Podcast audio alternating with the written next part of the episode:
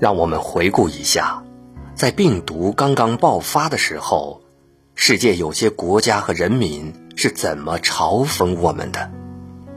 在丹麦，他们把我们的五星红旗上面的五角星全部用冠状病毒替代，甚至还说这是他们的言论自由。在美国，他们在报纸上写道：“中国是真正的亚洲病夫。”在加拿大，他们直接在自己的头版头条上将这次病毒命名为“中国病毒”。除此之外，还有各国纷纷宣布中断和中国的航班。对于以上种种嘲讽和打击，我们真的没有时间理会，也没有精力理会，因为要尽一切的力量战胜疫情。不让它在中国传播，更不能在世界传播。在嘲讽和挖苦声中，我们走上了一条悲壮而惨烈的道路。到底有多惨烈呢？二零二零年一月二十三号十点，这是一个会在历史上烙下印记的时间。武汉。一个千万级别人口的城市宣布封闭，完全与外界隔离起来。在那一个月内，我每次看到武汉的新闻，眼泪就忍不住哗哗直流。不身在其中的人，也许很难体会到封城意味着什么，也就很难知道武汉及湖北人民到底做出了。多大的牺牲！世卫专家艾尔沃德在二十四号的发布会上回忆了他两次到访武汉的经历。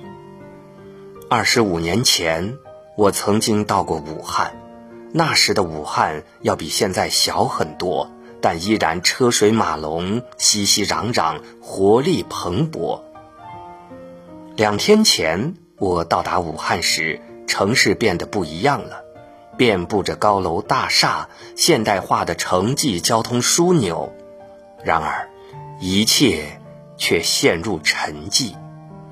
那些高楼大厦里面的灯光，来自一千五百万武汉人民，他们这几个星期正在默默进行一场战争。守在城中的武汉人，辛苦、孤独、烦闷。同时伴随着恐惧，因为在疫区，感染风险成倍增加；而在医疗接纳能力跟上之前，很可能无法得到及时诊治。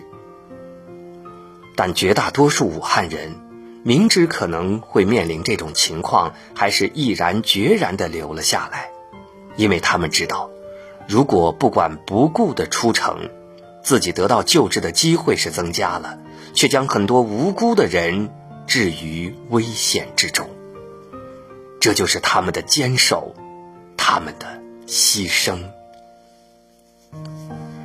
武汉壮士断腕的同时，国家也在紧锣密鼓的调配一切人员物资，全力保障武汉的供应。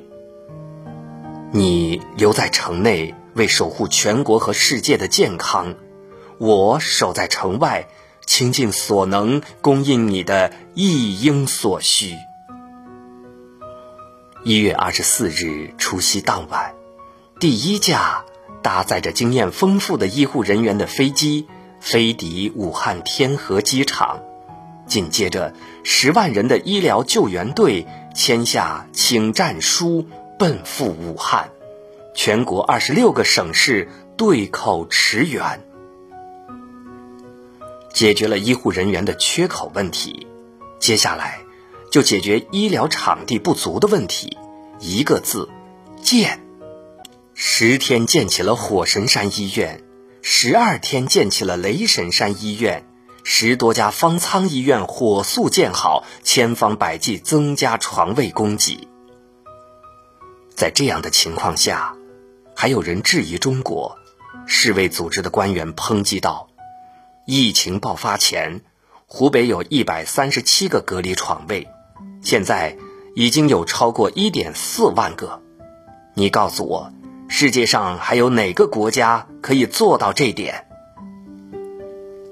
不仅如此，为了保障湖北人民的正常生活，全国各地的物资也纷纷向湖北聚集。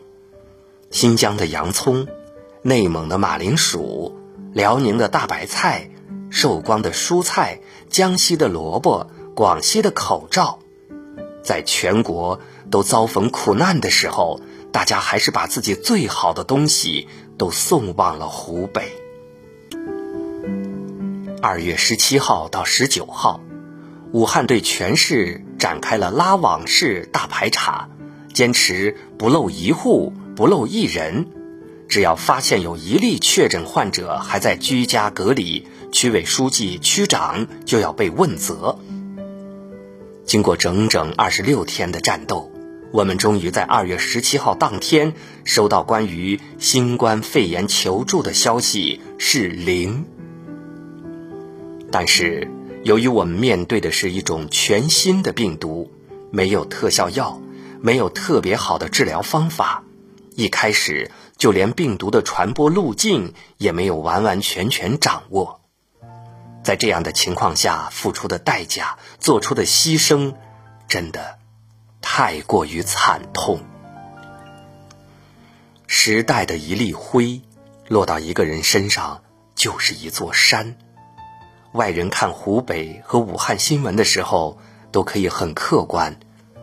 可一旦你自己成为新闻背后无数分子中的一员，你就觉得代价无比惨重。当时，我们看到钟南山院士接受新华社专访时，眼泛泪光地说：“武汉是一个英雄的城市，一定可以过关。”那个时候我还不太明白，直到我回过头来看的时候，才明白湖北和武汉真正为这一次疫情牺牲了什么。二月二十四号晚，世卫组织布鲁斯·艾尔沃德说，在全球为疫情应对做准备的过程中，我曾经像其他人一样有过偏见，对非药物干预措施。就是社会措施、隔离、医学观察、减少接触、自我防护的态度是模棱两可的，而中国的方法是，既然没有药，也没有疫苗，那我们有什么就用什么，根据需要去调整、去适应、去拯救生命。事实证明，在特效药和疫苗出现之前。中国的应对方法是非常科学高效的。武汉用自己的牺牲为中国乃至全世界换来的宝贵经验，应该被全世界看到。